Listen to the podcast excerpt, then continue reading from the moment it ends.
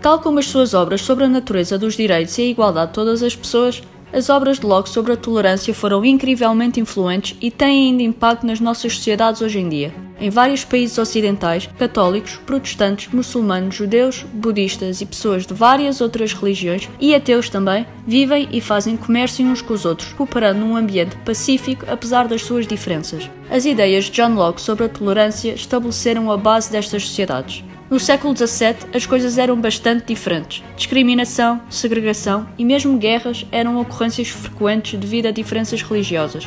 Por testemunhar os efeitos divisivos da intolerância, Locke defendia a tolerância religiosa. Isto era considerado uma ideia radical na altura. Locke argumentou que tolerar as diferenças em vez de exigir uniformidade era uma coisa boa e não uma fraqueza, visto que iria levar a mais estabilidade.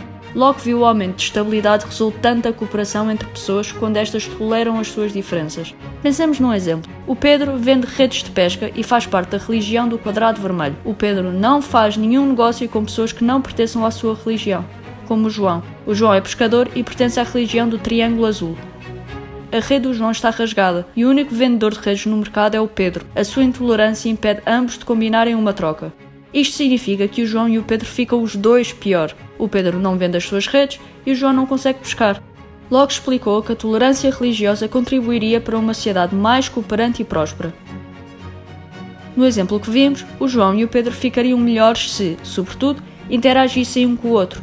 Iriam entender como são semelhantes apesar das suas diferenças religiosas. Quando estas interações se multiplicam, as pessoas confiam mais umas nas outras e tornam-se mais tolerantes, o que leva a mais estabilidade e prosperidade. Os argumentos de Locke sobre os benefícios da tolerância religiosa foram o ponto de partida para vários intelectuais e filósofos que se seguiram e que aplicaram o conceito de tolerância a outros aspectos da vida em sociedade, como a liberdade de expressão e pensamento.